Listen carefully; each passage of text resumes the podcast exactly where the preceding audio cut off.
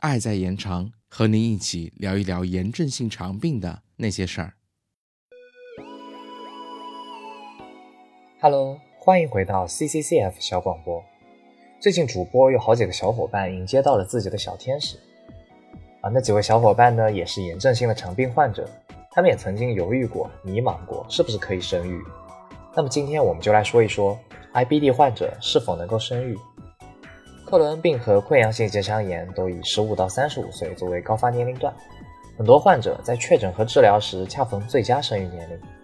对于每一位育龄期男性或女性，完成生育是一生中非常重要的部分。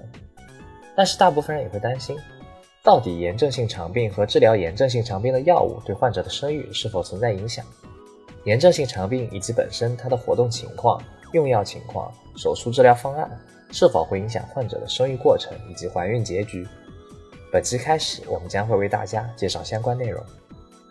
今天先来说一说炎症性肠病患者是否应该因为患病而放弃生育？答案是否定。有些炎症性肠病患者会主动放弃生育，他们会担心疾病导致自身能力下降，或者疾病遗传给后代，担心怀孕造成疾病活动，也会担心使用治疗炎症性肠病的药物对胎儿产生不良影响，并且从调查数据来看，由于炎症性肠病放弃生育的比率有普通人群的二到三倍。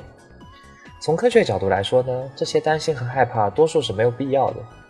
科学研究证明，炎症性肠病患者的生育能力和正常人群是类似的。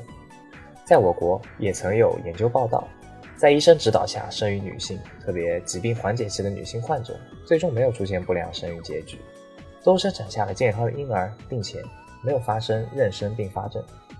炎症性肠病对男性患者的生育影响更小，通常不影响患者的生育能力。在准备生育前，及时与治疗医生沟通，必要时调整方案就可以了，无需过度担心而放弃生育。所以呀，这些对疾病、遗传以及用药导致不良生育结局的担忧呢，并没有正确的一个医学证据支持。炎症性肠病患者不应该因此放弃生育的机会。本期小喇叭就到这里啦，愿你们都拥有一个可爱健康的小天使。我们下期再见，拜拜。本期主播。可爱霸王龙，本期剪辑莱蒙酱。